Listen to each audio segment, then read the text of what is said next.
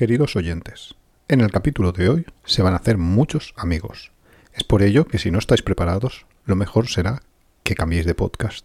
Vais a otro y ya está. Vamos a hacer amigos en Israel, en Australia, en muchísimos países. Ponemos ya la sintonía de Haciendo Amigos para que quedéis todos advertidos. Haciendo amigos.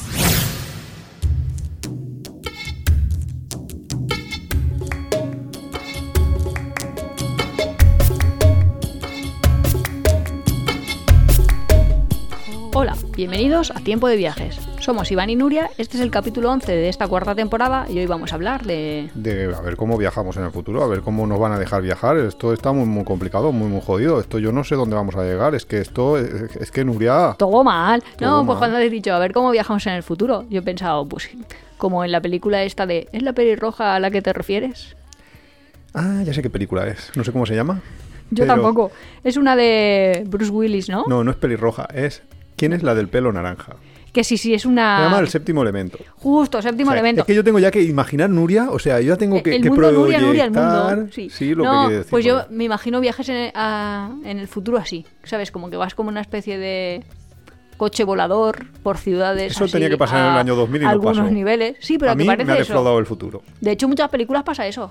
Hay más películas que van Sí, en claro, cochecitos claro. de esos. Bueno, en China acaban de aprobar, esto ya para flipar, acaban de aprobar los taxis autónomos voladores, o sea, ¿Voladores? que no llevan conductor y que vuelan. Lo han aprobado, o sea, ya se puede. Ahora falta que alguien lo haga, claro, obviamente. Ah, pues yo me voy a pedir la patente. ¿Por qué no me hago Sí, la patente claro, como si española no y luego digo, ya. ah, que la tesis, de la si- tesis iba a decir el taxi ball? Que, que como si no estuviera. ¿Qué te iba a decir? Tienes que contarlo. Ahora has, has dicho lo de lo de del pelo naranja. ¿Qué te ha pasado a ti con el pelo naranja? Ahora lo tienes que contar por hablar. De hecho, era una fase previa a la narcolepsia. Ah, sí, O sea, sí. no tiene nada que ver con situaciones en las que te tienes que dormir y a lo mejor no está tan, tan bien visto dormir. Pues a ver, lo típico que quedas con alguien para tener una cita, previo a Tinder, previo a, vamos, imaginaros el siglo pasado, o sea, hace mil millones de años. Eso para los para los millennial y centennial y eso. Es que no, sí, pues para los millennials era cuando no habían nacido o cuando tenían 10 años, no lo sé. Antes de nacer. Ya en el año 1997 o por ahí, o 98. Pues la cosa que quedó con uno que era de mi clase y me caía bien y tal. Bueno, de hecho luego salí con él. Y nada, pues quedamos ahí. Pues quedamos a conocernos, yo qué sé, lo típico. Bueno, lo típico de, eso, de esa época, porque lo típico de ahora creo que es totalmente diferente. O sea, nada típico. Total era a- hablar y ya. Vale. Entonces quedamos ahí a hablar y ya y a cenar. Vamos ahí eh, pues, a un restaurante, alguna cadena, no sé, imagínate, al Ginos, no lo recuerdo. Y nada, bien, ahí a hablar y cenar. Pues muy bien. Luego acabamos de cenar y vamos ahí a dar una vuelta. Pues nada, vamos a dar una vuelta hasta donde está el coche aparcado. Y, y dice, ¿vamos a ver una película? Y yo pensé, pues vale, pues vamos a ver una película. Porque el chaval este me mola, que si no. No, en verdad no era por eso. En honor a la verdad era porque era eso o irme a casa a estudiar. Entonces, claro, la otra opción era No, ya evitación total. Era peor. Porque todo esto era en junio, mitad de exámenes, que es el mejor momento para ponerte a conocer gente, ¿sabes? Claro, sin duda. Mm, Sí, el, el don de la... De la oportunidad. Sí. Total, que entramos al cine. Y yo no sé vosotros, pero lo típico que cuando quedas con alguien una primera vez, bueno, ahora a lo mejor me daba más igual, pero pues intentas ahí pues caer bien, ser simpática, no decir muchas nuriadas, no ir tropezándote contra nada, así como que hay cierta tensión. O sea, que no estás como totalmente relajado. Pero ya cuando entramos en el cine, pues ya me relajé del todo, del todo, del todo. Como no había que hablar, Claro, porque el cine es una situación bastante extraña como para tener una cita. Sobre todo con una cita en la que todavía no ha habido ningún contacto físico. Quiero decir que no. Esa parte tampoco está presente. Pues nada, yo me senté en la butaca, tranquilamente. Y para mí pasó lo que yo creía que eran 15 segundos. Pero es que igual me había dormido. No sé, es que no lo sé. Pero yo de pronto me despierto y si habéis visto la película esa del quinto, El quinto elemento, elemento. pues de pronto pregunto a la mía esta, no sé cómo se llama esa actriz, Mia Milovic o algo así, y pregunto, ¿quién es esa chica del pelo naranja? a la que mi interlocutor dijo. ¿te refieres a la protagonista? Y yo pensé, ah, vale, pues no sabía que era la protagonista. Y le iba a decir, ¿cómo sabes que es la protagonista? Pero es que, claro, ya Claro, eh, me di cuenta de que. media hora no de pasado. película. Total, que nunca cogí el hilo de esa película. Un día la verdad que la podía ver, a ver de Sí. qué va. Aparte de, De coches, coches voladores, voladores. y cómo va a ser la vida en el futuro. Bueno. Pero esa es la anecdotita de los coches voladores. Y hay más, había otra película que no me acuerdo muy bien cómo era, que también habían coches voladores. Que él Ahora era como... estoy yo aquí buscando en su mente, Sí. ¿sabéis? Que no- Que él era como, no sé si era programador de videojuegos o vivían ahí como en un sitio como muy marginal y como era amigo Vale, de otro Ready de las- Player One, de Spielberg. Una película Es así una película muy reciente. buena.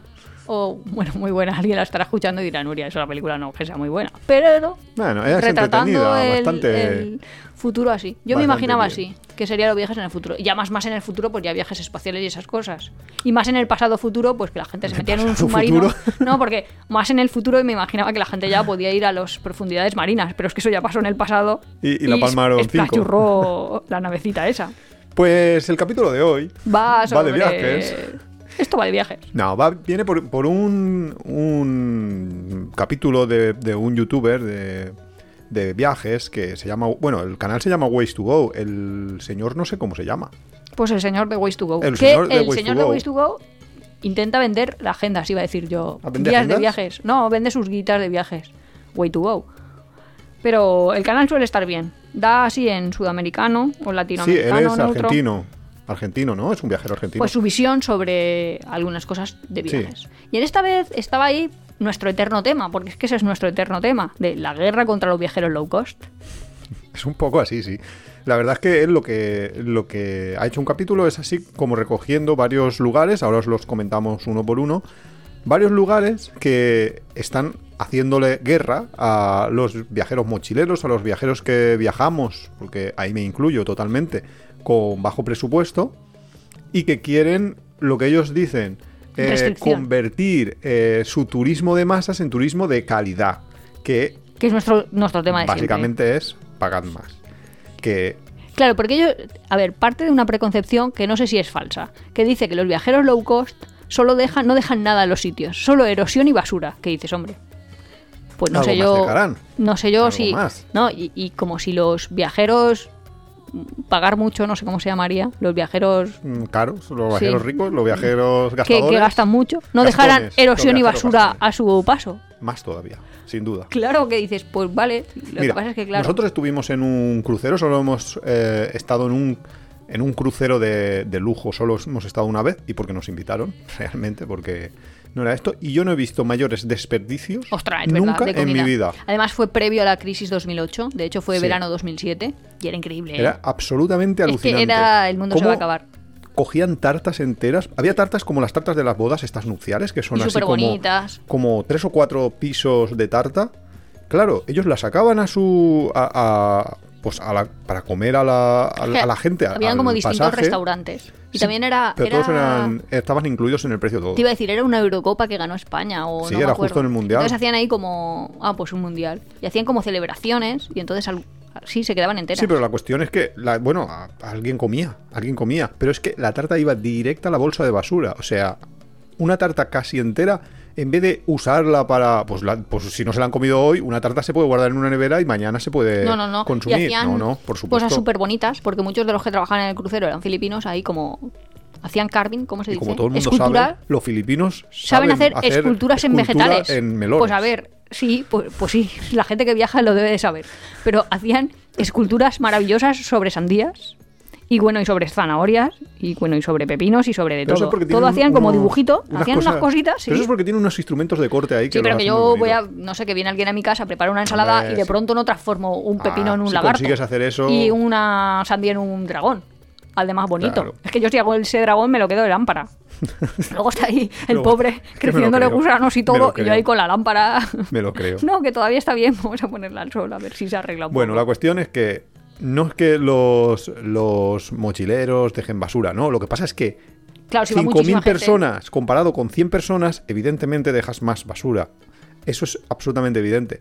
Pero aquí la cuestión es discernir entre si queremos que el poder viajar sea algo popular, algo que todo el mundo pueda hacer sin una restricción económica, sin una restricción de edad, porque la edad eh, influye muchísimo en la economía, o si lo que queremos es que haya solo lo que decimos nosotros, turismo para ricos, que tenéis un capítulo eh, hace no mucho que dedicamos al tema, igual Entonces, que el de sí, Galápagos. El chico este del Way to Go, ¿cómo se llama? Way to no sé qué, Sí. Travel.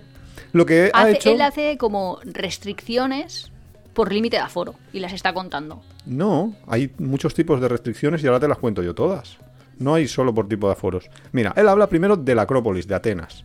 ¿Vale? Y dice que eh, el problema se ha visto más en la Acrópolis porque es el lugar como co- con más visitantes que, que hay Básicamente en- que había mogollonísima de gente. Claro, había unas fotos ahí brutales, pero claro, también es cierto que esas fotos son en días muy concretos, en el verano, en días de, pues de máxima afluencia y que si tú ahora vas el 15 de enero, que tranquilos, que, no vais a encontrar... Nosotros lo vimos Grecia en verano y era más o menos normal. Sí, no, más o menos normal, no, normal. Sí, todo. y él también enseña fotos de cuando él fue y también era, pues, Normal. que, ah, pues sí, no había excesivamente Turistas. Claro.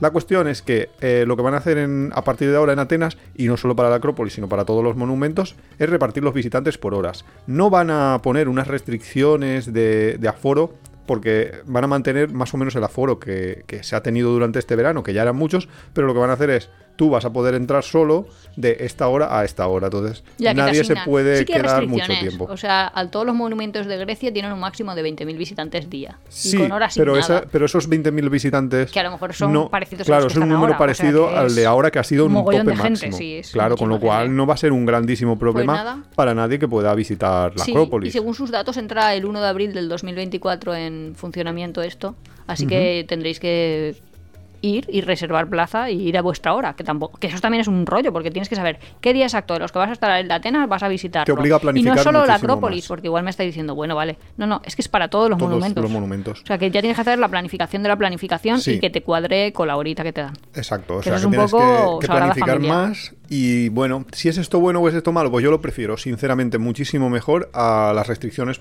por pura economía, o sea, es decir, solo el que paga más es el que Ya, porque todos que al final pagan aquí. igual. Bueno, pues vas a tener esta restricción de que solo vas a poder estar, pues no sé, X tiempo, pues bueno, vale. Pero todo el mundo va a poder visitarlo y todo en las mismas condiciones que estaban antes, que también tienes que pagar la entrada, obviamente que no son gratuitas. Siguiente destino que habla él, Bali. Ya, eso es que me toca muchísimo la moral. No sé si es verdad llegado- o no es verdad, pero Bueno, básicamente... Es verdad que están pensando hacerlo. Lo que no se sabe es si lo acabarán implementando porque eso va a depender mucho de. No, están temas- pensando en poner una tasa turística. Sí. Que eso en muchos Y sitios una también lo limitación de aforo. Una tasa Pero- turística y una limitación de aforo, las dos cosas. Vale, pero el problema de la limitación de aforo no es solo limitación de aforo, números clausus o llámalo X, sino que además dicen que tendrás que solicitar el destino con un año de antelación. Sí. ¿Qué pienso yo? Pero hombre, Eso es una puñetera locura. ya dentro de poco pernoctar en Ubud tendré que pensármelo un año antes. Si Sí. yo quería llevarte de sorpresa en tu cumpleaños, quiero no, decir. Eso no puedes. Pues a- pa- para el próximo. Sí, para el próximo. Y si me he muerto en medio, pues mala Además, suerte. planificar con un año de antelación es, Es muy, imposible. muy complicado por una razón. Las, las aerolíneas ponen los vuelos solo con un año de antelación. Con lo cual, si yo hoy es, mm, 20 imagínate, 25 de noviembre, quiero volar el 25 de noviembre de 2024, si yo me voy ahora a buscar el vuelo, voy a poder encontrar solo el de ida. Ni siquiera podría conseguir un vuelo de vuelta, con lo cual no puedo planificar con un año de antelación. ¿Qué si- voy a estar? Ya es que voy a estar o no voy a poder ir, porque a lo mejor luego resulta que el vuelo a Ubud, a, bueno, a Denpasar, a Bali, me va a costar muchísimo, entonces no voy a coger ese vuelo. Con lo cual, con un año de antelación no puedo planificar las dos cosas. Ya, pero es que además es súper raro porque ellos dicen, no, hacemos esto en Bali, como que en Indonesia se ha producido un problema que ellos han detectado, que básicamente es que tienen que expulsar a algunos turistas porque no se comportan de acuerdo a lo que ellos consideran y que no cumplen las no reglas. los expulses. Pero realmente, no los expulses. no, Mételos en la cárcel y les pegas 25 latigazos y le pones cien- los vídeos en el aeropuerto. Los pones en el aeropuerto los vídeos antes de, de- de que entren a Bali o de que entren a Indonesia, donde quieras. Le pones los vídeos de lo que les hacen a los turistas que se comportan mal. Y así que aprendan. Y, y no lo harán más. No- o, hay que ser muy gilipollas para hacerlo. Básicamente los que hacen eso son los...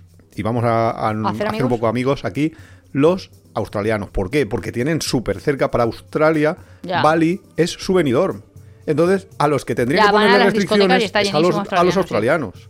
¿Por qué? Porque les parece súper mega tirado de precio. Y porque Van en un vuelo súper barato de 60 euros y está lleno de australianos, claro. Ya, pero tampoco acabo de ver de pues los extranjeros se comportarán mal y no cumplirán las reglas los mismos. Es que ellos dicen, es que el turismo barato trae turistas baratos. Y tú, ¿vale? Y no, ¿Y no qué? te hacen mal cumplimiento de reglas los que se gastan más y los que se gastan menos. No sé. Bueno, el siguiente destino, Machu Picchu. Sí, que la parte de Cusco, en Básicamente lo que están diciendo es que hay ciertos sectores que se van a cerrar porque están dañados y que se van a poner Y también lo de las franjas horarias. Sí, hay como un daño irreparable y van a cerrar algunas cosas que también te Que digo me- que a mí me suenan en la lejanía, porque cuando nosotros fuimos yo estaba tan cansada, tan cansada. Ah, los lugares, en plan, bueno, el Templo del Sol sí, porque eso creo que es mundialmente conocido, pues lo van a cerrar y ya no lo vais a poder visitar, así que Bueno, prisa. esto es temporal, ¿eh? Supongo que luego lo abrirán cuando esté otra vez. Pues dicen que el Templo del Sol, el Templo del Mira, Cóndor y la yo- roquita esa sagrada, que no sé cómo se llama, que las iban a cerrar yo no y que sé habían cómo sufrido es- daños. yo no sé cómo estará hoy en día porque sí que es cierto que ha explotado el turismo hacia Machu que Picchu. es inimaginable. Es este año dice que estaban recibiendo 35.000 turistas al año. Y cuando nosotros fuimos al año o al día. al día, al- ah, perdona, perdona, Ah, claro, es que claro, me ha claro. parecido 35.000 al año, no era Nosotros número- íbamos ahí en caballo y todo, o sea, cuando vayan 35.000, No, vamos, es que no, no caben. Claro, la cuestión es que eh, a pesar del aumento de precios, yo no sé cómo estará ahora, pero en el pasado había, o sea, te cobraban la entrada y luego había gente vigilando que no te colaras. Pero no había nadie vigilando que no hicieras el gilipollas que no en estuvieras allí no sé cuántas horas. Yo me acuerdo que me quedé tumbada durmiendo, que Iván se hizo como el final del camino del Inca, para atrás. Y es que ahora lo quiere limitar a cuatro horas por, por turista. Que dices, ostras, si se me pasa la hora, ya me parece esto los baños de Baden-Baden. Que si se me pasa la hora me hacen pagar extra. Claro. Pues aquí, cuatro horas por turista y si subes andando desde Aguascalientes, seis horas. Y dices, sí, si subo andando desde Aguascalientes, que yo lo he hecho. y. Que eso lo hemos contado en el podcast, ¿no? Sí. Los cinco dólares, vamos, Más. el ahorro de cinco dólares Más inútil del mundo. de hecho fue 10, porque ni subimos ni bajamos. Sí. Madre mía, que me ahorré 10 dólares por casi morir. Por casi me los gastaría, me gastaría 35. Subir en el autobús. Sin el duda. siguiente que comenta es Playa Escondida en México. Este yo no lo conocía, este destino. Y porque dice que es ser- como una islita playa escondida. Sí, bueno, las fotos son, claro, es la culpa aquí es mucho de Instagram, Sí. porque la gente va allí, es como una especie de cráter donde hay una playa dentro de un cráter. Y claro, entra el agua del mar por una de las por- porque está abierta por una Sí, está parte, como es muy bonito. Frente a Puerto Vallarta, ha dicho. Sí, es muy bonito. No sé, yo no, no he ido. Pero claro, eh, lo van a, Pero a es bonito y va a seguir siendo bonito. Porque han puesto una restricción que solo pueden ir 116 personas al día. Sí. 116, ¿eh? Cuando antes decíamos eso, que iban miles de personas. Sí. La UNESCO recomienda no más de 22.000 en sus monumentos. Imagínate, de y aparte, 22.000 a al- 116. Y aparte, hay muy pocas empresas que parece ser que van a tener licencia, con lo cual eh, vas a tener que pagar muy caro. Claro, que solo poder ir 116 hasta el personas. lugar. Con lo cual, pues. es Sí. una- esto sí que es una restricción completamente económica y me parece súper irracional. Y- pero es que encima Porque es súper raro, porque cuando lugar- vayas allí no vas a poder nadar ni vas a poder hacer nada. Claro, Solo si- hacer fotos. Solo hacerte las fotos de Instagram. Si quieres preservar el lugar, joder, lo cierras completamente que no pueda ir nadie. Ya está, a tomar por culo. Dice que está. ahora lo que hay que tener mucho cuidado por si alguno vais y eso os interesa es que algunas compañías no tienen permiso Licencia. como sí como para fondear, con lo cual harás la excursión, la pagarás la isla. excursión y ni siquiera irás esos 30 minutos a mirar y hacer fotos. Hablando con lo cual la ves islas, desde lejos. Hablando de islas, la Maya Beach, eh, la playa esta de la Fifi famosa por la película Por la de Leo DiCaprio, DiCaprio. etcétera, etcétera. Que la película La playa, Que que la- todo el mundo claro. que es mochilero se ha leído ese libro O ha o ha visto la la película, o tiene ganas de ir a esa playa. Vale, ya estaba cerrada por daños y Hombre. ahora la van a restringir a 400 personas al día. La es van que a reabrir con se restricciones. emocionaron, ¿eh? Ahí Nosotros la primera vez que fuimos era locos. medio normal Sí, y la segunda era una locura. Sí, es que, ¿sabes? Las barquitas estas que van por Tailandia, pues parece ser que al fondear lanzan el ancla a lo loco, ¿sabes? O sea, lanzo el ancla para, para sujetarme. Entonces se van cargando todo ese coral Es y lo habían que reducido. quede, claro. Vamos. Antes decía que el 70% de la superficie era coral y ahora no llega al 8. Y eso Claro. que están parando para que se re- restaure. A ver, y esto Rehabilite. pues, eh, por lo mismo, esto va a ser carísimo porque si solo hay 400 personas al día, me veo ya hasta revendiendo las entradas, porque allí no hay 400 personas. En las islas principales de, de Pipi o, Fifi, como se llame, eh, normalmente hay miles y miles de personas que van a querer ir, con lo cual esto va a ser... Ya, es que hay mucha, mucho una turismo. locura de... Dice que la solución era cerrarla cuatro años. Sí, no, si ha estado cerrado, Eso, no sé que ha cuánto estado- tiempo. Sí, con lo cual, esto yo lo mismo, yo, pues lo cierras, si lo quieres dejar cerrado, lo cierras y ya está. Si, si quieres mantener la naturaleza, la naturaleza al final tiene que ser para que lo disfruten los humanos. Si tú la quieres mantener por una razón en particular, pues la cierras para todos, excepto investigadores o, o algo así, pero no para solo los ricos. Y luego la última yo creo que es la más sonada de todos. Sí, que todo el mundo conocida. dice, vamos a ver, cuando hablamos de restricciones al turismo, que solo se pueden entrar después de pagar... Si te- ¿Dónde? ¿Cuál te viene a la cabeza? De que ahora tienes que pagar, ¿Venecia? sí, ahora tienes que pagar para entrar, que es Venecia. Que se están planteando eso de la tasa de 5 euros siempre que no vayas a pernoctar en la isla. Claro, si, bueno, pero si, si vas a pernotar tranquilo que ya te lo habrán cobrado de otra Bueno, manera. dicen unos 5 euros, eso es lo que se están planteando. Sí, no se porque sabe es a partir del 1 de enero del exactamente cuándo. 25. Sí, Pero luego en me- 2024, por si vais, que alguno Sí, de vosotros seguro que vayáis también. ¿no? Dice que van a probar el primer día, el 1 de mayo, pero luego toda la Semana Santa y luego ya semanas a partir de noviembre. Pero a mí lo que más me ha llegado, o sea- No, no, eso te iba a decir. Pero eso, Eso no es la lo- mayor claro, restricción. es que lo de- lo porque de los dices, 5 bueno, euros, vale, va, pago 5 bueno. euros y voy. Que eso solo es el principio, luego ya veremos hasta dónde llega. Pero claro, dice que duermas en la isla principal. Y yo pienso, si el albergue en Venecia, que nosotros hemos Ah, ido, ya truco, está enfrente. truco. Ya, pero ya no, ya no duermes en la isla principal, Claro. porque duermes en la En San la- Giovanni o como se sí, llama, en en la que otra. está justo enfrente de la Plaza San Marcos. Que tienes que coger el vaporeto. Lo pagas entonces, en los 5 euros. Pues anda que no es chulo ese albergue, porque además ese albergue eh, no permite reservas, con lo cual, primero que va, primero que coge sitio. No, no sé cuántas noches te dejan como máximo. Básicamente es un albergue de monjitas. De monjas, chicos para allí, chicas para allá. Sí, hay cámaras y pasillos diferentes y no, no se pueden juntar ni nada, pero bueno, nosotros lo cuestión, pasamos allí bien. Que Pero, lo de los 5 euros, si se quedaran los 5 euros, no creciera, eh, lo hicieran bien, dirías, bueno, me estás cobrando por entrar a un sitio que debería de ser público, pero bueno, vale, Pero lo podemos espera. admitir. Pero es que la segunda parte, yo eso sí que considero que es absolutamente ir contra completamente cualquier tipo de, de persona que no quiera pasar por el aro de, de pagar. Claro, porque es que antes de que Iván diga cuál es la siguiente restricción, Ah, ir pensando, no, no, no, no, ir pensando, ostras, peor que hacerme pagar, que me pueden hacer a mí como turista? Pero es que piensa que muchas veces cuando se hace este argumento de vamos a ir contra el turismo low cost porque erosiona, porque contamina o porque hay que buscar un equilibrio entre lo que es un poco lo que pasa en Barcelona, ¿no? La gentrificación o en otras ciudades de cómo viven los locales frente a cómo están desplaz- siendo desplazados por los turistas. Pero es que en Venecia ya están completamente desplazados Ya no vive excepto, nadie que no sea excepto los- la, la colonia judía que vive en el barrio ese, el resto de gente está todo... Y porque viven ahí siglos, Claro, son están todos desplazados. Solo existe gente, si vive alguien, pues como que está muy relacionado o bien con las tiendecitas que hay o bien con los restaurantes, porque el resto del suelo es que son todo hoteles, restaurantes o tiendas, no hay más, no hay casas de vecinos, de hecho eso se ve y es bastante peculiar. O sea que no puedes entrar ahí a comprar. Hay supermercados en otras islitas. Y entonces, el premio gordo. Claro, es, de vale, la ya como todo el mundo tiene tanto que ver con el turismo y tanto son hoteles o restaurantes, han dicho, ah, pues ya está claro, vamos a potenciar aquí los hoteles y los restaurantes. ¿Cómo podemos hacerlo? Prohibiendo comer en la calle. Sí, dice que hay Así. multas y que hay multas altas grandes. por comer en la calle. Claro, pero. Que eso ya es de, claro, "Ostras, que pero perdona, tengo no que ir a me un puedo llevar yo restaurante". un bocadillo de mi casa. Después de haberte pagado los putos 5 euros, no me puedo llevar mi bocadillo y comérmelo No, no, tranquilamente. pero que no te dejan ni siquiera raciones de pizza que compro allí. Sí, O sea que es que ya es de, espera, espera, espera.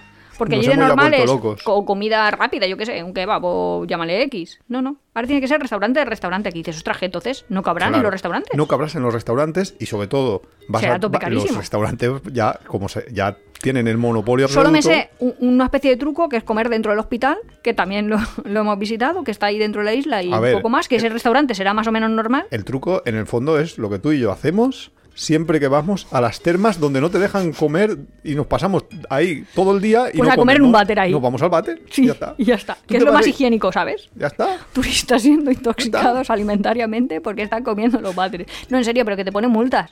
No puedes comer helados por la calle. El- el váter y dices, ¿pero no qué es vas a calle. comer El por la váter calle? no es calle. En serio, Ahí no me Sí, pueden yo, multar. yo me acuerdo en Venecia, no me acuerdo en qué isla, porque nosotros teníamos el bono vaporeto este que podías ir, o sea, es como un bono metro, pero de subir en los barquitos. Entonces puedes ir a la isla, de isla en isla o tal. Y por ahí hay pequeños supermercados que no es que sean baratos, ni mucho menos, pero vamos, es precio bueno. Bueno, no la te puedes comprar un helado de supermercado, ya solo de helado de la heladería y sentarte en la heladería. a no ser que tengas una casa, porque ah, te eso has dice, puedes volver, Airbnb. justo, puedes volver a tu Claro. alojamiento. La cuestión es que al final El- Venecia se está poniendo difícil, ¿eh? sí que es cierto que tras la pandemia ha habido un boom del turismo. Yo, a ver, la idea así como global, y Ya de- así hablando estamos- un poquito de, de estas Ya, de- restricciones decíamos de la del- viaje del futuro, de cómo va a ser y todo, la pandemia creó una acumulación muy grande de dinero y también una mentalidad distinta en los viajeros, en la gente en general, no solo en los viajeros, que consideraban que es más importante las experiencias que tener cosas, porque al final Que no estamos para acumular, sino para Claro. tener. Entonces, claro, todo ese, eh, eh, todo ese magma tras la pandemia es verdad que ha llevado a que la gente viaje más. Y los destinos, especialmente en fechas señaladas, fechas de pues, el verano, en Semana algunos Santa. puentes, exacto, en Semana Santa, pues se han multiplicado la gente que había en esos sitios y los, y los lugares se han visto un poco desbordados. Pero es que no sé si no se dan cuenta o si no quieren darse cuenta que todo esto va a ir para atrás. Porque habrá un momento en el que empiece, la gente a viajar menos, porque tenga menos dinero, porque el dinero acumulado durante la pandemia se va a acabar. Eh, las nuevas tecnologías, por ejemplo, ahora estaban, estaba yo leyendo hace poco eh, un proyecto de esto de Meta que están un poco locos, la verdad es que porque todavía es muy pronto, quieren que viajemos virtualmente, o sea, que te pongas una, ra- una gafas de realidad virtual y vayas ahí como si caminaras. Y conoce gente ahí virtual, a un random, Pues sí, podrías llegar a conocer gente, pero ya te pondrán pocos turistas. tus amigos. Y te das en Y Instagram con el amigo. te harás tus fotos, tus fotos, ahora que la IA puede hacer fotos súper chulas, te harás tus fotos Instagram como si hubieras estado en las pirámides, pero tal cual. O sea, podrás Ah. ahí hacer ese tipo de cosas. Entonces, Pero eso no es soñar. ya, bueno, sea lo que sea, hará que haya gente que deje de viajar de la manera tradicional y viaje de esta manera. Que es súper bueno. Esta cosa es muy buena para la gente, pues por ejemplo, que tiene una- un problema de movilidad o Pero eso cualquier es para los cosa y no puede abuelos. viajar Yo iba a decir, a mi tía sitios. le hubiera gustado. Sí, por ejemplo. Pero bueno, la cuestión es que habrá menos visitantes, por eso, por el dinero, por, por mil historias. Y cuando pase eso, ¿qué va a pasar? Cuando les falten visitantes a los, a los sitios y entonces empiecen a ingresar menos dinero. Entonces empezarán las crisis y empezarán los lloros y empezarán a decir, ah, pues el turismo de masas no era tan mala idea, a lo mejor Por lo de siempre, deberíamos-". porque muchos pocos, al revés. Sí, Pocos, muchos. muchos. Muchos pocos, muchos pocos. Al final Claro. ayudan. Sí, sí, sí, al final... Porque si no, sol- solo los Claro. restaurantes y los hoteles de súper alto lujo podrán sobrevivir. Claro, si al final las empresas tienen dos opciones, o sea, eso de toda la vida. O tienes un precio bajo y consigues una gran masa de, de gente, o tienes un precio alto y tienes unos pocos clientes muy selectos que paguen mucho. Pero tienes que elegir, no, no, no hay. Los términos medios no suelen funcionar. Porque a mí me tienes que dar para que yo, o sea, si yo fuera un señor rico, unos niveles de calidad, unos estándares hiper altos para que yo te pague mil dólares al- a la noche o al día. Entonces, claro, eh, cuando empiecen a fallar esos que ponen, que pagan mucho, ¿qué pasará? Con esos lugares, esos hoteles, etcétera, etcétera. Lo vemos ahora en las noticias. Las noticias viajeras. No hay rico para tanto cinco estrellas. Los hoteles de lujo de Madrid están medio vacíos, pero son rentables.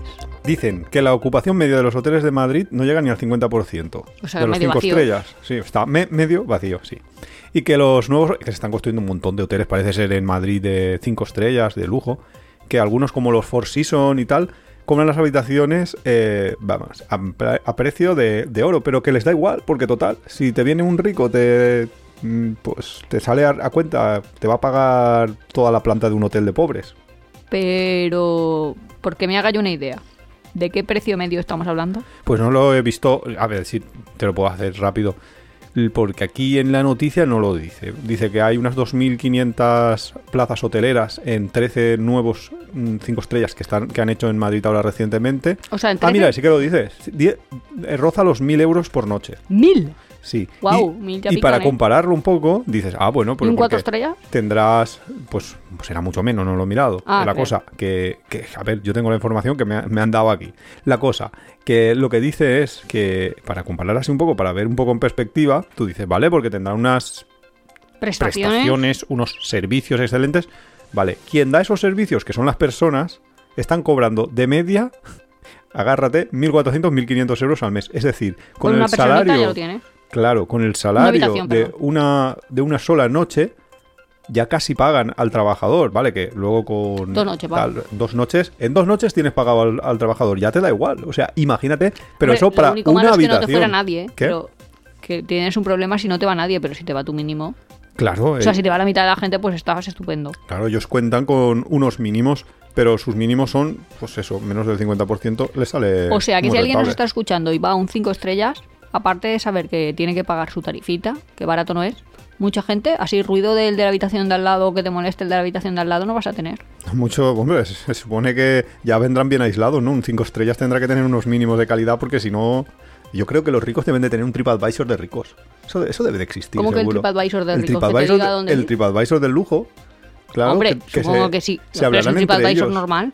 En el- con el TripAdvisor normal yo no me los veo. O sea, yo los veo más bien que estarán, pues, no sé, no, no los veo yo leyéndose las reseñas. Uf, que los ricos son más, más tacaños, iba a decir que yo, ¿eh? O sea, que se gastan, pero si pueden conseguir lo mismo por menos. Más que tú no serán. No, pero lo que. Bueno, no lo sé. No sé si existirá su TripAdvisor ahí de ricos, pero ellos se gastan un montonazo de dinero. O sea, si te estás gastando mil euros, vas a una habitación y estás oyendo eh, de la tele lado. de al lado, pues no es, no es plan. No, no creo yo que, que pase. Supongo que La cosa es, ¿por qué están haciendo más hoteles para gente rica que para gente media o para gente low cost? Pues creo que es un poco lo que con- conectando con lo que veníamos antes del tema anterior, que estábamos hablando de destinos a los que les han puesto pues una serie de restricciones y que lo que se busca es elevar el, el pues un poco el que los turistas paguen más, sean menos, no, paguen más. realmente para el empresario es que es más, más beneficioso, por así decirlo. Porque como tienes que conseguir que te vuelvan a pagar todo lo que tú has invertido, yo ya pensando como si yo me acabara de montar aquí el Four Seasons Madrid, Nuria, eh, en el terreno, más hacer la obra, más todo esto, Yo digo lo mismo. necesitas muchos... O sea, con pocos muchos es mejor que con muchos pocos. Mil por cinco es lo mismo que cinco por mil. Claro, pero mil no te caben. Y como el terreno es el terreno... o sea, Bueno. Justo, justo ese es el argumento. Como mil por cinco es lo mismo que cinco por mil. Vale, en un hotel sí. En un hotel lo veo. En otros ámbitos, pues y no de hecho sé. por eso lo hacen. Hombre, los... Bueno, y porque también Pero claro, tú tendrás que tener... los cinco los tienes. O sea, el cinco por mil. Si te vienen los cinco, sí. Pero te van a dejar de venir Aquí, cinco acaba- aquí acabamos de hablar de que vienen, de que han, han inaugurado 13 hoteles nuevos de 5 estrellas en, en Dos mil Madrid. plazas hoteleras. No sé 2.500 cuántas. plazas. O sea, a ver, eh, de Al gente 50%, que- mil de personas. gente que pague Mil 1.000 euros por noche. Ostras, está bien, ¿eh? Mm, Pues no sé. Pero si yo sí que si me tuviera que montar un hotel, creo que le saco más rendimiento montándome un hotel súper caro, Claro. aunque no es nada útil, pero le sacas más rendimiento. Sí, pero o sea, es poco útil porque ayudas a muy poca gente. Sí, pero para montar un hotel muy caro necesitas tener unos estándares muy, muy lujosos para que te vengan. Entonces tienes que invertir mucho más inicialmente también. O sea, el riesgo es Ya, mayor. pero- Y si luego te va mal, la has cagado más. no, o sea, porque lo vuelves a vender y ya lo tienes bien hecho, por bueno, así decirlo. eh, en general todo tiene su riesgo. Pero vamos, lo que es significativo y por lo que traía esta noticia es por el hecho de que aumente tanto el turismo así de gran lujo, de gente que se pueda pagar mil euros por realmente noche. el turismo Solo no está, hecho, no está hecho como para dar servicio a un mayor número de personas o que no es una idea de a ver cómo puedo hacer para que la mayoría de la gente lo pase mejor, sino qué tengo que hacer yo para que mi dinero invertido me genere más dinero. Entonces ese es otro Pero es que juego. eso es el sistema capitalista en ya, pero es que claro, ese es eso juego. pasa en todo, claro, bajo ese juego, pues tiene, pues tiene su lógica. Japón estudia medidas contra el turismo masivo tras escándalos protagonizados por youtubers. Pues los youtubers que son como son. Y los japoneses que son como son. Los japoneses son gente muy tranquila, muy de que les gustan las cosas ordenadas, el silencio. Esperan que la gente en general se comporte bien, correctamente.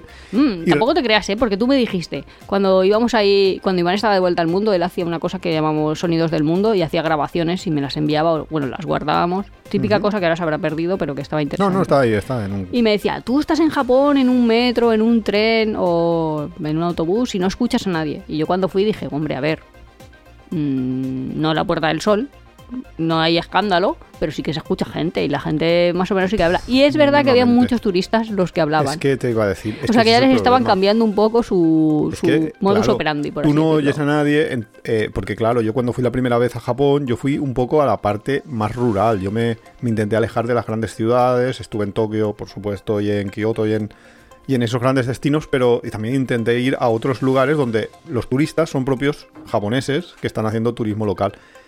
Y ahí, cuando no tienes la interferencia de los extranjeros, los, los autobuses, los trenes, no, no hace falta tener como aquí tenemos eh, un ave que tienes un vagón del silencio, no, allí son todos. Pues parece ser que los youtubers, eh, estos que van haciendo gilipollas por, por el mundo, o sea, eh, a ver, vamos a explicarnos bien. No son youtubers de viajes, son youtubers de postureo que van, se hacen la foto en tal sitio, en tal otro. Y en Japón, por ejemplo, estaban ahí presumiendo de haberse colado en, en un tren de alta velocidad, en, en hacer bromitas a los transeúntes que eran otros japoneses, etcétera, etcétera. Entonces, claro, el civismo en Japón es mm, una cosa que se valora mucho y que se castiga mucho el incivismo de esta gente, porque para, para los japoneses lo que están haciendo es como un poco, no sé, como antisocial. Y- Bueno, pero todavía no han puesto muy- medidas. La noticia es estudia medidas. Claro, sí, están estudiando medidas, pero ya sabemos todos que cuando empiezan a estudiar acaban. Ya que luego habrá que añadirlo a lo mejor a la lista de restricciones. Imagínate que por distintos pasaportes no te dejan por tu pasaporte. Claro, podría pasarte. Que yo espero... que eres muy chillón. Vale, no entras. Hostia, pues entonces ya la llevamos clara a los del sur de Europa. Estamos mal. Pero es que, por ejemplo, ponían un ejemplo de un vídeo que tenía pues, cientos de miles de visitas, que era una carrera, en que dos youtubers se montaron una especie de, vamos a, a ir en plan carrera de por todo Japón, un poco lo del programa, ¿te acuerdas de aquel programa que se llamaba eh, Pekín Express? Sí. que básicamente era una carrera que se hacía con un presupuesto muy bajo, unos mochileros. La idea estaba muy bien, luego había unos errores en la implementación que, bueno, que decías, bueno, se, se hacen por porque sea más televisivo. Pero la idea de una especie de carrera de con muy poco presupuesto de ir de un punto a otro estaba bien, ¿vale? Pero estos lo han hecho al extremo. Estos han dicho, vamos a hacer una carrera por todo Japón, a ver quién llega antes desde un punto A hasta un punto B sin pagar. Y entonces, claro, se colaban en trenes. eh, ¿Pero y la gente les invitaba o qué? no, se colaban en trenes. No, no se invitaban, no era en plan pedir, era en plan robar. Entonces, Ya, claro, claro, eso para los japoneses- japoneses es un poco... Ya, Pues se sí, colaban y en hoteles. choque cultural. Es que como Claro. los otros no lo entienden. Sí, sí. Pues estos se colaban en hoteles ahí para comer en el desayuno, en el buffet. Que esto, yo sé gente en España que lo ha hecho, no voy a decir nombres. ¿Y no soy yo? Y no, no es Nuria. A ver, ni yo tampoco. Pero conocemos gente que lo hace. Y eh, además hay determinados hoteles en Benidorm Valley que son muy... Sí, sí, Muy la gente además te dice, pero ¿por qué nunca vais a desayunar al Bali tú? No, que la verdad es que nunca he ido al Bali. Pues hombre, y es que te lo dicen ahí como, pues tenéis que ir, sí, vamos. Sí, sí, no va a es ir un ya está medio tonto. Sí, todos los japoneses han dicho literalmente, si hay muchos extranjeros así, ya no los queremos. En plan, vamos a cerrar el país, Pero es que, vamos hombre, a volver a Japón la solo con los dinastía- japoneses no le da. Para, hombre, a ver, si, si, si prescindes de una parte de, de tu economía, que es el turismo, pues puedes prescindir. No sé qué porcentaje en la economía de, de Japón será el turismo, pero puede ser que, que sea Hombre, ya, poco pero estás significativa. renunciando a Estás todo turismo extranjero. Sí, estás renunciando. Entonces, claro. Eh, mira, yo qué sé. También es que había algunos que es que se burlaban de la propia cultura de los japoneses. Había algunos que, que hacían referencia a las bombas atómicas, que para ellos son como un ya, es que es su vergüenza. Claro. eh, entonces, claro, burlarse de eso, de ese tema, pues tal, o de los o el accidente de Fukushima. No sé, hay, hay determinadas cosas que los japoneses... Mejor no las mm, tocamos, ¿no? No, que tienen una mentalidad distinta completamente a la occidental. Entonces, claro, aquí podemos hacer broma con todo, o más o menos, aunque últimamente las restricciones son altas, pero allí, pues, no, no, no es tan bien visto. Ryanair desafía a la Unión Europea. No todos los pasajeros podrán llevar una maleta de mano gratuita. ¿Has visto Qué que he dicho? Ryanair. Ryanair. Ryanair. Nada, es porque es Ryanair. Bueno, la buena noticia es que la Unión Europea mm, como que ha estandarizado, ¿no? Ya ahora ya se sabe que se puede llevar, en teoría, todos los vuelos que tú compras deben de poder llevar su maletita. Su maletita significa una maleta rígida de unas determinadas dimensiones y que están como mínimo tienen que ser las que las que ha marcado la Unión Europea. Si tú quieres llevar, o sea, si la compañía quiere permitir que sean Claro, pero mayores, si tú tienes bien. los aviones igual de grandes y aumentas el número de asientos sin aumentar el número de espacio para equipaje, porque al final el equipaje siempre es arriba de los asientos, a no ser que Ryanair ahora haga dos filas de equipaje y tengas que ir agachadito. Bueno, pues entonces Pues se llevan entonces las maletas no, a bodega. No le caben. Pues se llevan a bodega, como se ha hecho toda la vida. Ya, podrían caber en Se- bodega. Que de hecho yo creo que las bodegas esas van medio vacías porque solo lleva ahí cosas el que paga. Y muy poca gente, sí, Claro. es que es así. Lo que pasa es que creo que los aviones de Ryanair se subcontratan para llevar paquetería también. Entonces, claro, si Amazon tiene que enviar... eh, Amazon viaja en Ryanair.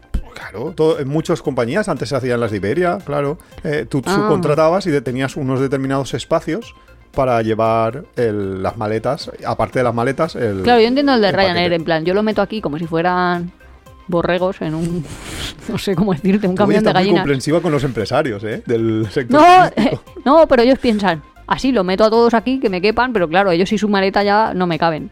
También es verdad que eso lo pienso yo, que Iván me dice que soy gordofóbica. Pero, no, es verdad. Es que no, si una per- es que a veces no me dejan llevar una bufanda y la tengo que tirar ahí justo antes de embarcar, y luego la persona del asiento de mi lado ocupa asiento y medio por ser buena, pero es que algunos ocupan dos asientos enteros, que dices, ostra, no te podían pedir cuál es tu volumen corporal, en plan que te metan en un... Te tenían que meter en una piscina de bolas para saber cuánto volumen ¿Sabes que lo ocupabas. intentaron? ¡No! Sí, hubo una compañía aérea que dijo, voy a cobrar los... Porque claro, el avión para despegar necesita una cantidad determinada de combustible y demás que, claro, a más peso, más combustible necesitas. Y entonces dijo, voy a cobrar los tickets en función del peso de la persona. Claro, es que yo lo veo lógico. Una parte fija y una parte un suplemento. Pues eh, obviamente le echaron Pero- atrás porque esto iba en contra Eso de- porque los americanos son todos gordis. Si los americanos fueran todos como los africanos de flacos, dirían, uy, qué buenísima idea. ¿Por qué me están cobrando un servicio que yo no estoy utilizando? Pero claro, ellos dicen, no, pues que me. Hombre, a ver, imagínate que te penalicen solo si pesas más de 100. En plan, la inmensa mayoría no tiene penalización, pero es que si una persona, es que la tengo encima y es que No, hay- esos asientos te espachurran Sí el que hay determinadas eh, restricciones para que no puedas ocupar el esto. Hay gente que necesita comprar dos, dos les obligan a comprar dos eh, Claro, y que te bloqueen el de al lado. y el segundo es un 50% más barato. Eso o sea, si va bien. vacío vale la mitad. Eso, eh, pero esos son casos de obesidad Sí, mórbida. eso es lo que te digo, de Eso- gente muy especial, ¿no? eso Para muy, muy especial y además porque, entre otras cosas, no se pueden abrochar el cinturón normal y entonces necesitan tener como el espacio del asiento de al lado para que se puedan abrochar entre los dos. Con lo cual, claro, eso Sí, yo solo existe. me refería a eso. Si estás Pero, un poquito chubi, pues no pasa nada. No, no te penaliza. Nuria penalizando. No, que quiero decir que tú dices haciendo amigos. No, no me refiero a haciendo amigos, me refiero a que una persona me está espachurrando y me molesta que me Ha espachurre. sido un haciendo amigos. No ha sido haciendo amigos ni mucho menos. La desesperación del español encarcelado en Irán y acusado de espionaje cuando iba al Mundial de Qatar andando. Pedimos a las autoridades que hagan más. Imaginad el tiempo que ha pasado desde el Mundial, Mundial de Qatar, ya. Y llevamos repitiendo esta noticia sin que nadie haga nada en el. Y el señor en la cárcel. y el- y el- Pero, sí. ¿realmente de qué le acusan? Santiago Sánchez. eh, pues le, le acusan de. Como fueron justo en esa época los disturbios de. Porque una mujer se quitó el velo y hubo ahí una serie de, de reivindicaciones feministas en Irán para intentar suavizar sus leyes eh, ultra retrógradas. Pues le acusan de que había estado.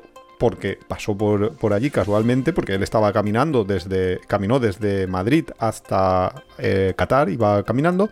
Eh, justo en ese momento que pasó por allí, fueron esas manifestaciones y él pasó cerca, o, o a lo mejor se acercó, porque también es posible que se acercara, a un cementerio donde estaba. eh, donde.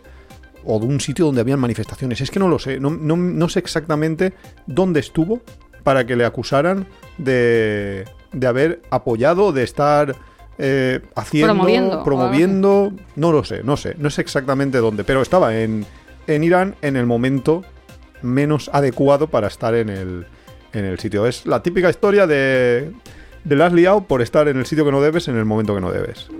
Y, Y no- porque no- blanco no- y se te ve mucho. y, y- sí, exacto. más Y está todavía a espera de juicio sin que le sin que se hayan desvelado los cargos que le imputan, que es que eso es lo más ¿Y las autoridades españolas Lleva no hacen nada? 145 días o bueno, en este momento en el momento ahora llevará más, en el momento de publicación de la noticia lleva 145 días en cárcel medio incomunicado en una cárcel iraní, que eso no debe de ser precisamente muy No. agradable. Ni la comida tampoco. Hay que ir con cuidadito por donde se va. Y encima es que eso es como doble pena. Porque normalmente la gente cuando te encarcelas por lo menos puedes hacer amigos y entretenerte en el patio y todo eso. Bueno, tampoco es que vaya a ser eso el campamento de verano, pero vamos, que es que este... Iba a decir señor, chaval, personita. Sí, sí, no, ni habla. No puede hablar con nadie. Claro, porque no te van a poner un total. intérprete ahí todo el día contigo. Si no te sale tu juicio como para pedirle un intérprete a quien te tenga retenido. El gobierno de España desaconseja viajar a estos destinos. Típica noticia clickbait. Pues, Eso, obviamente. ¿Qué destinos? ¿Cuáles van a ser los destinos? Israel y todos los países que le rodean. Siria, Palestina, bueno, eh, obviamente Palestina. Ir ahora a Palestina sería un poco suicida. No, no se puede entrar. No te dejan entrar, entre otras cosas, pero que sería un poco intentarlo bastante suicida. Líbano, Jordania y Egipto. Bueno, las partes, te dice las partes no turísticas de Egipto, o sea que en principio si te vas al Cairo ahí a ver las pirámides de Giza, pues bien, pero que no te vayas por ahí A por bombar, a hacer partes una vueltita. internas. Entonces, esos son los destinos que, que desaconseja completamente y luego dice, y Irán, Irak, eh, medio medio. Por si acaso mm, les da por, ¿Y por contagiar. Hombre, Cisjordania es parte de, de- de Palestina y de, y de Israel, claro. Obviamente, está ahí. Bueno, pues eso, que sepáis, por si no os habéis enterado, que hay un genocidio en, en Israel, que no vayáis ni por ahí ni por los países de al Yo- lado. Yo, ahora hago como el tamaño, presuntamente. Todo Presuntamente. Pues eso, que, que vayáis con cuidado de no meteros. No, no vaya a ser, porque aquellos se han cargado ¿Pero te dejan? funcionarios de la ONU, se han cargado a Médicos Sin Fronteras, se han si cargado tu occidentales. Da igual, plan- les da igual a los putos. Si tú vas ¿Qué? con tu pasaporte, te dejan entrar. En Israel, Ahora seguramente no. para ellos era todo normal. Si ellos están dentro de la normalidad, por supuesto que te dejan entrar. ¿Tú Lo que pasa es que, claro, si tú me dijiste que no, podía ir a Rusia, que yo quería ir de vacaciones. A Rusia no puedes ir porque no te dejan, pero eh, en Israel yo no creo que te dejen ningún problema. Pero, por ejemplo, Jordania. Jordania es un destino que tenemos conocidos, o sea, conocidos de conocidos, que han estado hace poco y te dejan perfectamente entrar y no te ponen ningún problema. ¿Y quién te dice que mañana a los locos estos no les dé por invadir Jordania o empezar una guerra por esa zona? Es que es a saber. Con lo cual, mm, no, yo creo que es un momento que, Que esa es otra de las preguntas. mejor no... ¿Cuántas unidades tiene el ejército de Israel? O sea, ¿le da para mucho? Pues hombre, le da bastante. Tiene armas nucleares, uno de los pocos países con armas nucleares. Ya, pero ¿cuántas personas son de Israel? Más que personas caben en Israel. A ver si ahora tiene ¿Cuántos hacer- habitantes tiene? A ver si ahora tenemos que hacer como Ryanair. Eh, ¿qué, qué- cómo? ¿Qué, qué ha hecho Ryanair? Es que no les cabe la gente en los aviones. Pues a ver si un día deciden todos los israelitas ir a Israel y no caben. No, Porque como muchos son judíos por el mundo y otros son judíos de Israel. Pero es que eso es... Bueno, lo de Israel es que es muy raro, porque en realidad... ¿Te imaginas que todos los israelitas no caben en Israel? todos los judíos no caben en Israel, pero es que... No, todos los judíos no, todos los que tienen pasaporte israelí. Obviamente puede ser judío, yo qué sé, y ya, vivir pero en yo, yo no creo que haya mucha gente que, que sea israelita y que no viva en Israel. Pero que en Israel, viven judíos y viven musulmanes Israel y viven tiene de una todo. población de 9 millones. 300.000, o sea, eso... Ah, 9 millones. ¿Y cuánto millones. será su ejército? ¿2 Pues, millones? ¿3 no millones? lo- no Aunque tengan sé. chicas y chicos, imagínate. Pero bueno, una cosa es Hombre, los pero un señor con reservistas. 62 años no va a ser parte del ejército. Digo No lo sé. Pero ot- otra cosa que también hay que dejar clara es que no todos los judíos están de acuerdo con Israel, que Claro eso que es no, súper eso es lo que importante. te digo. Hay unos vídeos brutales de las fuerzas israelitas eh, golpeando a judíos ultraortodoxos, de estos que van disfrazados y tal, porque están en contra de, de lo que están haciendo, del genocidio, como es lógico, porque si tú eres una persona religiosa, lo primero que deberías de hacer Es no matar. es no matar. Eso debería de tenerlo claro, pero bueno. El ejército de Israel es pequeño, Claro, es son que digo. 187.000, pero tienen a los reservistas, eh, que son básicamente todos. O sea, nunca hemos hablado en este podcast, Nosotros nunca hemos hemos hecho mucha amigos gente. Israelitas que después de acabar sus dos años de servicio militar se van a viajar por el mundo. Un día hacemos amigos de verdad y hablamos de esa gente. Vale. Porque israelitas en hostels da para un capítulo. No ahora con la guerra, sino en general. En general, en genérico. En París, los vendedores ambulantes que venden crepes a los turistas en el campo de Marte almacenan las masas en las alcantarillas. Es que lo estaba leyendo y estaba pensando, ¿y por qué me tengo que enterar yo de esto aquí ahora? A ver si luego me quiero comprar un crepe y me da ahí agonía. O- Ahora o, pienso ahí en la caca de la rata. No te compres en- crepes en el campo de Marte. no, es que Pero no pueden poner una neverita. no. Se almacenan en el esto. Y además parece ser que se almacenan ahí. Pero si es que ahí hay porque- ratas tamaño gigantesco. Claro. Y además se almacenan ahí porque son. eh, muchos son vendedores ilegales, no tienen licencia. Entonces, claro, para que la policía no los pille con ¿Las manos en la masa? nunca mejor dicho, pues hacen esas, co- esas cosas. Así salen corriendo rápidamente, te dejan ahí. O sea, esto, esto es muy, muy surrealista. Así Cuando que vayamos veremos si es caro o barato. De todas maneras no voy a comprar, pero... vamos al campo de Marte a buscar vendedores de crepes. A Sí. ver si lo guardan. Y luego le diremos, hola, perdona, mm, ¿dón- ¿dónde está la masa? No, le decimos, ¿podríamos encargar 87 crepes? De caca. Como ese que... No, hay un youtuber que va por ahí y dice, compro... ¿Me puedes hacer 500 Big Mac? Y luego ¿Cómo? se las... Pues hay uno que va ahí a te una... eso. ¿Sí? ¿No has visto? ¿No?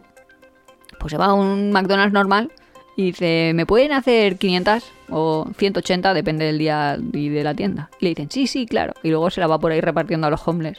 Pues nosotros le Ah, decimos a este... Vale, ya. Hombre, no se va a comer 500 el chaval. No, pensaba que era como una broma, como hay muchos gilipollas ah, por no, ahí no. De que- hecho, que luego de no hecho, paga o algo. justo el chico que toma el pedido eh, siempre llaman ahí al, al- como al jefecito, no sé cómo Al se llama, al jefe de ¿no? tienda, al encargado de la tienda, como para decir, espera, espera, que me acaban de pedir 500, si yo aquí pongo 500, la- paro el, Ya, super- claro, no- el no restaurante, solo se dedica solo a esto. Pues que podemos pedir, nosotros le decimos, ¿nos podría hacer 80 crepes? A ver si tiene la masa ahí guardada. Sí, para que la saque. Sí, Ah, para pues que es la una buena saque, idea, es que una buena idea.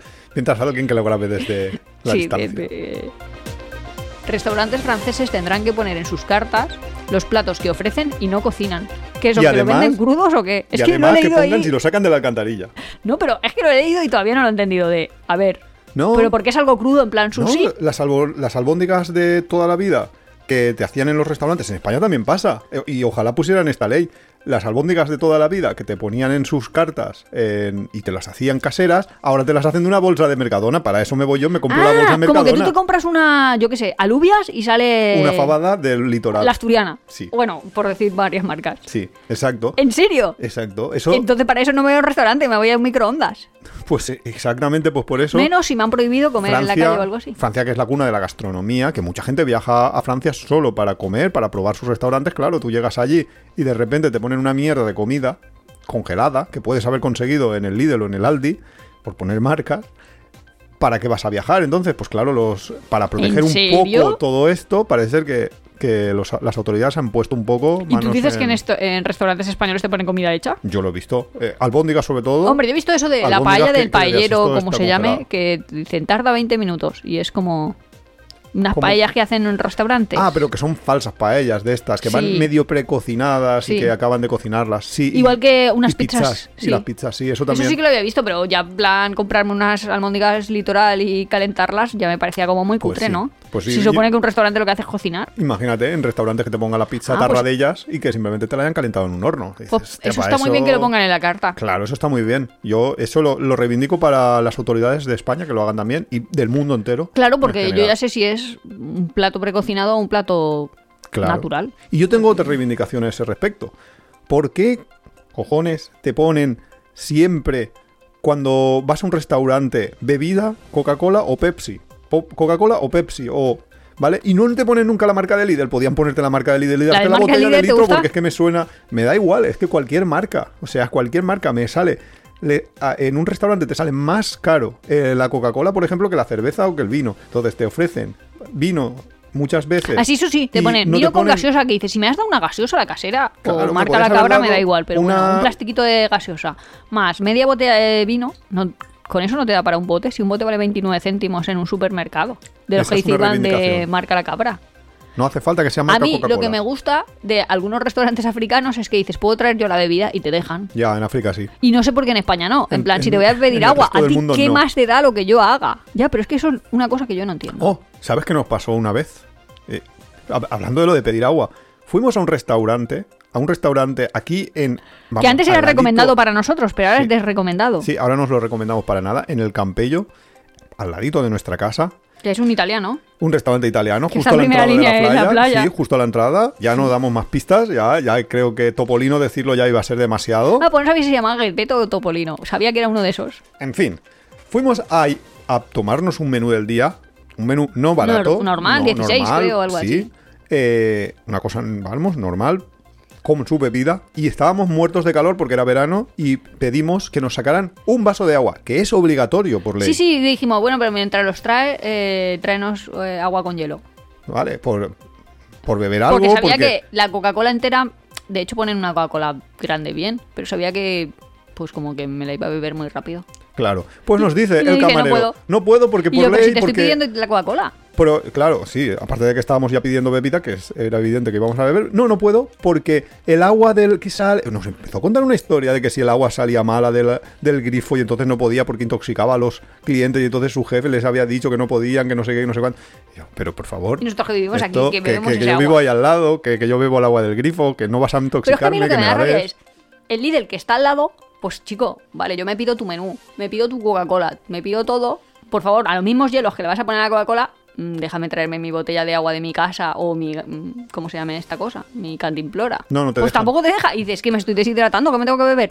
En serio, en verano, aquí, es que necesito tres bebidas porque hace calor. Y. Total, que perdió dos nos menús porque nos levantamos y nos fuimos por no darnos un vaso de agua. O sea, es que lo de algunos No restaurantes en entiendo, porque en verdad me la tenía que dar. es alucinante. Una jarra, ¿Cuánto le hubiera costado llenar No, no, una jarra que- del grifo? Y que Cero. legalmente, nada, y legalmente es obligatorio. Que por cierto, esto me recuerda que he escuchado recientemente que hay restaurantes donde ya no te dejan no pedir alcohol. ¿Cómo Es que no decir, pedir alcohol? Si nosotros nunca bebemos alcohol. Claro, pero si tú llegas eh, por la tarde y te quieres hacer un café en determinadas... algunos son en determinadas horas, son zonas turísticas. eh, tú llegas y te pides un café, te dicen, no va a pedir ninguna bebida más, es que no puedo servirles. Ah, no, eso a mí me ha pasado Claro. cuando fui a Valencia. Eh, fuimos ahí a un sitio, bueno, bien, estábamos en una acera. O sea, el sitio estaba bien, pero nosotros estábamos en la acera, con lo cual todo lo bonito, lo hipster, lo tal, te lo pierdes porque estás ahí que te da igual cómo sea el bar. Pido un té de canela y me dicen, no, no podemos. Y yo, vale, pues un café del tiempo. Y me dicen, no, no, es que la cafetera está pagada. Y entonces dije, ¿qué tenéis? Y me dijo, bebidas.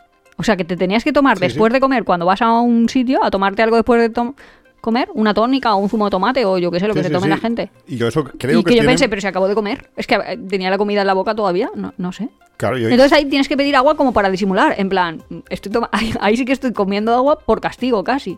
Ah, pero te dejaban. Es que hay, sí muchos que en-. Madrid parece ser que ni siquiera te dejan. Eh, que tienes que irte ya a cócteles, a como mínimo cerveza. Pero si es que yo el agua no la quería. O sea, Ya. en plan, vale, bueno, pues te voy a pagar por estar en una acera sentada. Que es una acera municipal, pero bueno. Sí, es que yo creo que eso deberían de poner coto las autoridades, porque es que, es, es que hay un punto en el que. Tú imagínate que hay una persona Es que yo para eso es la- alcohólica y que no puede. Beber, ya. Claro, ¿qué hace? Ya, un que está como en el que no podrás salir a- claro, no podrás salir a la calle a, A socializar, ninguna- ya. a ningún Por eso de- asocian como sus actos sociales con el alcohol. Hmm.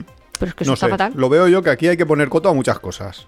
Como decía tu tía, si yo tuviera la mitad de poder que Isabel la Católica, No, pero es que al final no somos personas, somos como Consumidores. una cuenta de corriente, eso, y me tienen que ir sacando dinero de mi cuenta. El Sevilla roba el último vuelo a Madrid y deja tirados a un centenar de pasajeros en Peinador.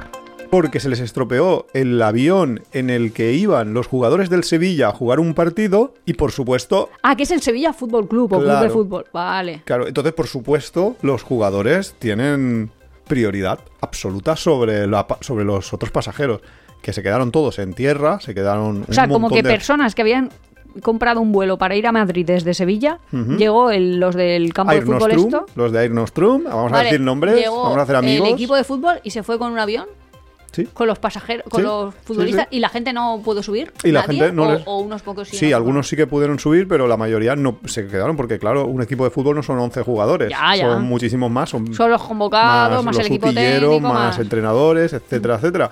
Se dejó pues un montonazo de gente en tierra porque Air Nostrum decidió que era mejor dar prioridad al equipo del Sevilla que a los que y a a los- otros les pagarían su indemnización. Sí, eran 56, pone aquí. Los jugadores, entre jugadores Ah. y equipo técnico y tal. Entonces, claro, a las once y media de la noche que te hagan esta jugarreta, esto pasó hace ya un- tres o cuatro semanas. Pues es un poco, eh, dices, mm, vale. Porque se es que luego dicen, no, en España no hay que cambiar la constitución, ni la, ni la amnistía, ni el no sé qué. No vamos a meternos mucho en hacer amigos. Porque todos los somos iguales ante la ley. Y dirás, pues menos los jugadores de fútbol, que esos son superiores ante la ley, o cómo va esto. Madre mía, no me voy a poner a hacer amigos porque si no. IAG, Ryanair, Lufthansa, Air France, KLM logran beneficios récords al disparar, al disparar tarifas. Pues está todo dicho, ¿no? Hemos sido engañados. No, no habían subido los precios porque subía el combustible, porque ahora se estaba viajando mucho más, por... Yo es que hace mucho que no miro vuelos. O sea, Iván ya directamente los compra y me dice, he reservado, he comprado, No, sí, tienes tal. sí, la verdad es que no, no, sé si han subido mucho. No están, o sea, a ver, hay algunos, algunas tarifas que, sobre todo en periodos vacacionales, en periodos muy concretos, en los que sí que han subido. Por ejemplo, en verano, en agosto, nosotros tuvimos para irnos a Ecuador que pagar un poco más de lo que hubiéramos pagado en, en condiciones normales. Sobre todo en Europa fueron muy caros este verano para viajar por Europa en verano. Pero en general hay, hay tarifas muy bien, o sea, siguen habiendo ofertas muy bien. Sí, ¿no? Yo he visto 15 euros para Viena, un Valencia-Viena, que es un vuelo que Pero es que nosotros hemos tomado Viena, varias a decir, veces. muchas veces lo hacen. Sí, con 15 Y luego euros. en Viena te gastas otros 15, eso sí, y coges un autobús. No me acuerdo dónde te lleva. A otra ciudad. Ah, te, puedes, te puedes ir directamente hasta Bucarest, Sí, incluso ¿no? desde Viena. Sí, con... No, di- directo no, tienes que hacer escala, es verdad. Tenías que hacer una escala, que fue cuando nos quedamos ahí Ay, hacer por la noche, por el frío, que ya lo hemos contado en otro capítulo. Pero vamos, lo importante, que han ganado mucho dinero porque han subido los precios y han conseguido pues mejores beneficios para ellos. Y es que era evidente, los precios del combustible no habían subido tanto. Habían subido un poco, pero no tanto. ¿Tú crees que están haciendo también una guerra contra los viajeros low cost? Hombre, Eso Ya, pero no lo suben tanto como para. antes, ¿no? Sí, sí, por eso, sí, O pero sea, sí, también las compañías aéreas. También por otra parte, compañías como Ryanair y como EasyJet y demás están subvencionadas. O sea, ¿qué dices? Es que, es que nos volvéis locos. O sea, estamos aquí haciendo una guerra contra el low cost o no lo estamos haciendo y sí o no, ¿qué estáis haciendo? O sea, porque Ya. al final es, quieren que vaya la gente, que vaya mucha gente, pero que se, Gaste mucho que se dinero. gaste mucho dinero. Y que cobre poco y, y que se mueran de hambre eh, luego. Y que no coman de los supermercados. Eso. Conclusión. Pero total, de no comas de los supermercados, pero vete al restaurante que te van a hacer el bote. Si es que, claro, esa es la cuestión. Es el negocio redondo. Te saco tu dinero y no te doy ningún servicio. Esto es turismo Eso de calidad. Claro, eso es lo que nos pasaba en Galápagos. Turismo de calidad. Un excursionista fallece en la montaña y su perro se queda protegiendo el cadáver durante dos meses. Esto tiene una película, ¿eh? Esto yo creo que la película no va a tardar en salir. Es un tal Richard Moore y en las rocosas en Estados Unidos, en Colorado, murió porque, pues, a, Le llegó a la veces hora. fallas, no, porque realmente eh, ha sido Se encontrado. cayó. No han dicho, no han dicho por qué. Dice des- desapareció en agosto y ha sido en septiembre encontrado muerto. No han dicho por qué, pero el perro se quedó allí. eh, se ha quedado dos meses junto al cadáver. Estaban eh, en las fotos se ven los carteles en los que buscaban al excursionista y estaba ya el perro. Y nada, y el perro se ha quedado fielmente ahí esperando a que alguien viniera a rescatarlo. Es que son, son fieles. Son fieles, ¿eh? Los, los bichitos esto, pero vamos, que esto sale una película aquí, un peliculón, porque entre el misterio esto de por qué se ha muerto. Yo no vi la el- película esa del perro que hay en el pase de Hach- de Hachiko, Hachiko. sí, Tokio. No, porque te dormiste, pero yo sí que la vi y estabas tú a mi lado. Por eso que la tengo que volver a ver, pero vamos, que los perros sí que se quedan con los amos. Grindavik, el pequeño municipio islandés que se ha salvado de ser arrasado por una erupción volcánica. Las imágenes de la erupción han sido brutales y no sé Lo que pasa es que no están todo el día en el telediario porque no han pasado No. en territorio español, si no estarían ahí Sí, la minuto estaríamos viendo resultado. mucho más. Sí, pero sí que son bonitas, si no las habéis visto es interesante. Y sobre todo, la, la foto... Bueno, bonitas para el espectador. Claro, para el espectador. La foto de la grieta que el, pueblo islandés este, el Grindavik este, tiene en mitad hora del pueblo. Lo que pasa es que, aquí hay que decirlo todo, los irlandeses es verdad que construyen muy bien porque el terremoto tan brutal que ha habido, y las casas son bajitas y demás, el terremoto tan brutal que ha tenido por la erupción en otro país, hubiera, mm, estaríamos hablando de muchos muertos, allí tampoco hay mucha población, pero bueno, no se les ha caído ni una sola casa, pero hay que decir que en Valencia tenemos un dicho que di Bora Riu no fases niu, que es al lado del río no montes tu casita, no hagas un nido. ¿Por qué? Porque han cogido y tú ves las imágenes de cómo era en el pasado el, el pueblo, antes de que existiera el pueblo, y es que la falla, en la grieta, ya les pasaba por el lado. Lo que pasa es que la han tapado. Han Ya. tapado la grieta y luego han dicho, ah, no, construimos aquí, que esto es total una grieta, y han Y la- construido el como pueblo. la cabra en- tira al monte. Claro, pues y es que la se ha abierto por ahí, grieta. claro, Ya. se ha abierto por ahí. Eso es como las grietas Eso va a pasar en San Francisco. Sí, algún día Eh, pasará. la y en Alicante tenemos La falla también. San ¿eh? Andrés esa va, va a seguir. Falla, Sí, falla, falla sí. y, y se hará una isla. Algún día. Island. Pero bueno, como las edades geológicas son tan grandes, igual eso no lo llegamos a ver nunca. Bueno, Pero pues están con el cambio climático, que no lo íbamos a ver, no lo íbamos Ya, a eso es ver. verdad. Y dentro Y- de poco, no sé, me toca dormir en la piscina. En enero. Madre mía, estamos en manga corta. Analizando humanos en la playa de Reinajinjara. Obvio, Reina- Es Chica, imposible. Reinanishara. Es la típica playa que la habéis visto. Sí, porque en Juego de Tronos también yo creo que sale, que son ahí como Sí, es muy bonita. octógonos gigantescos en los que sentarte o algo así. Mm, Como unas paredes Es una que playa salen- turística también de Islandia. Es una playa que nosotros estuvimos y cuando estuvimos nosotros entre que era marzo y que era antes del boom turístico de Islandia, pues como que no había nadie, estuvimos solos, absolutamente solos. Y es una playa que es A ver, hay, muy hay gaviotas. Sí, bueno, antes no había nada, ahora hay humanos. Y el vídeo este es que tenéis que verlo porque este vídeo es brutal. Es que el canal este de Analizando Humanos está muy Sí, interesante. sí, es una sí, idea que a mí me hubiera gustado tener. Es un argentino. Tal cual tú harías. Como en los reportajes de la 2 que te está contando, eh, yo qué sé. Sí, las gaviotas Un- un- se no, pero- acercan. No, un león va a perseguir una gacela. y te lo hacen como Sí, con, con emoción ahí, con... Sí, como ¿Qué está haciendo este, esta especie, esta va a especie perseguirla, humana? se esconde detrás de no sé qué, quiere hacer ahí que te cuentan la historiecita, pues igual como de los humanos turistas Y su bueno. y su comportamiento.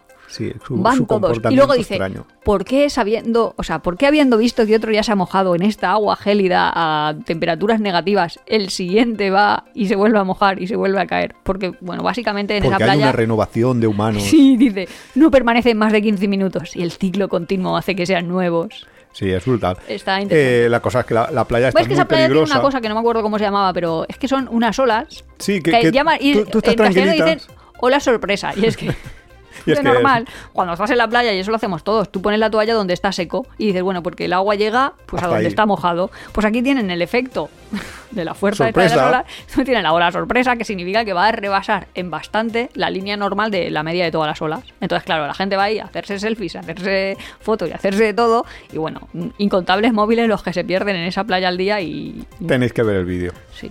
Pero también, sobre todo, si vais a un sitio, aunque sea en Islandia o sea donde sea, como Y hay un cartel justo de eso dos por dos diciéndote peligro, se han peligro, muerto no sé, qué". cuántos turistas en Pues los tú- últimos dos años, pues hace caso. Mm, Sí, no caso. quieras ser más listo que los carteles.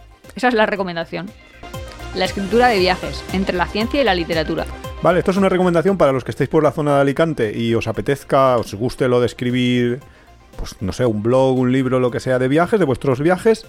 Eh, creo que no hay streaming. eh, los que estéis por Alicante, el 28 y 29 de noviembre, lo tenéis, tenéis que preinscribiros, pero buscad lo de la, litera- eh, la escritura de viajes entre la ciencia y la literatura y tenéis toda la entre la ciencia y la literatura, sí. Tenéis toda la información. ¿Pero que es en como un web. cursito o qué? No, es como un, un par de días de seminarios donde van a ir diferentes personalidades de tanto de América Latina como de España a contar, a hablar sobre todo Y una pregunta. los ¿Qué, temas qué parte de ciencia tiene?